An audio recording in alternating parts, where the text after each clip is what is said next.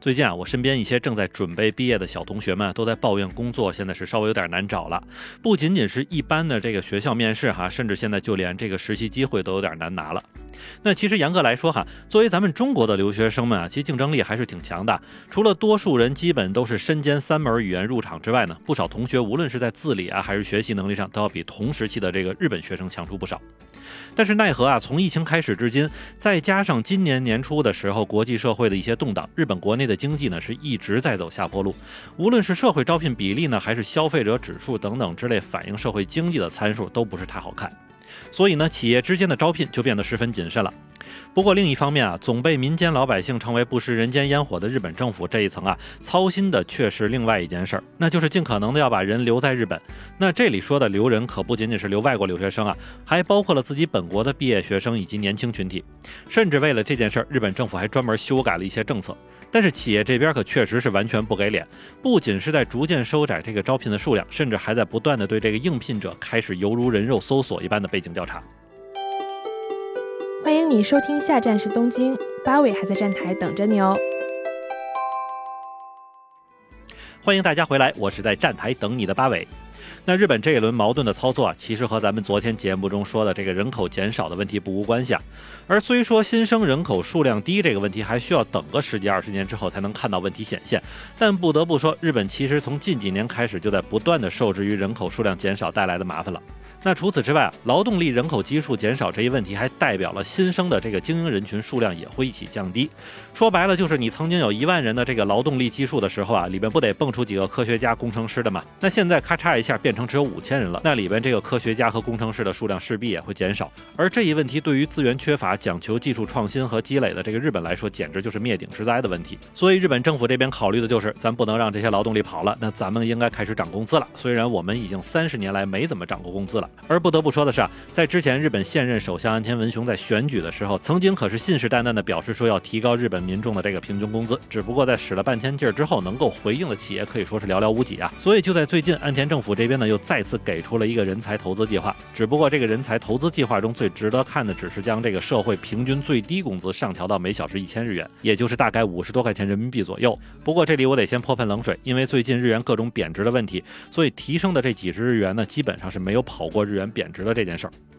另外，也是根据了解啊，日本现在全国平均最低工资呢是九百三十日元，也就是大约四十六块钱人民币左右。所以可以得知啊，这次提升的额度也是十分有限的。那特别是在东京和大阪这样的城市里边，其实最低的薪资早就超过一千日元了。也就是说，非常有可能岸田政府这一轮对于最低工资的调整呢，也就是调了个寂寞。但是相比这快八毛的涨薪啊，企业之间对于政府这种打补丁的做法可以说是特别的反感。除了一些企业直接站出来说，相比硬生生的去涨工资，能不能控制一下下原料、能源等等这些极大影响企业利润的成本增加问题呢？那除此之外，目前日本国内大部分企业也都是在以实际行动来表达对政府层面不作为的抗议，那就是对于招聘门槛的不断提高。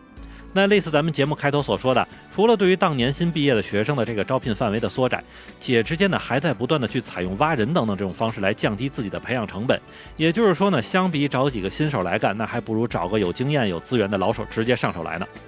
但就算如此啊，对于那些半截跳槽的人，也是要严加考虑才行。毕竟万一是有伤甩锅，而自己当了大冤种的话，那就亏了。所以在此种背景之下，能够对应聘者进行详细背景调查的公司就应运而生了。而根据日本电视台对一家有这种员工背景调查能力公司的采访来看呢，这家公司原本只是做一般的这个人力资源服务。那么他们是在二零二零年推出了这个应聘者背景调查服务之后呢，在两年之间，大概是有两百多个公司找上门来拜托进行员工调查。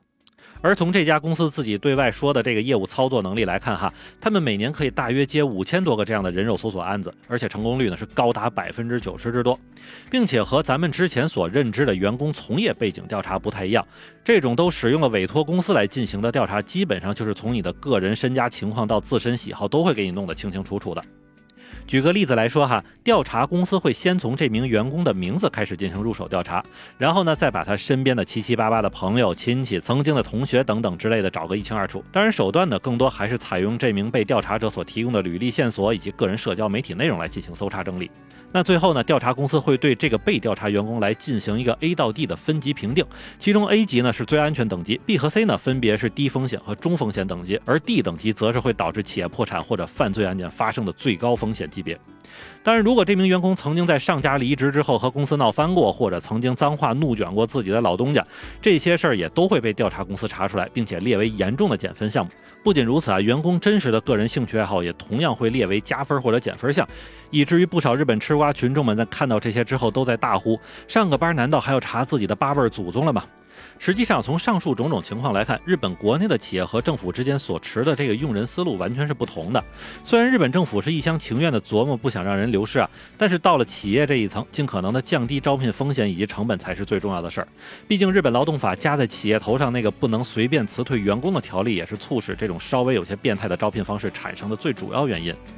其实咱们先不说这种拼了命去调查员工背景的这个方式是不是合法，单就是回到节目开头所说的日本政府要调整最低平均工资的问题上，其实是否真正从企业一端解决让经营者头疼的这个成本过高问题，给企业一定的松绑之后，正常的这个招聘人才的行为也会自然出现了吧？那么好，感谢您收听下站是东京，我是在站台等你的八尾。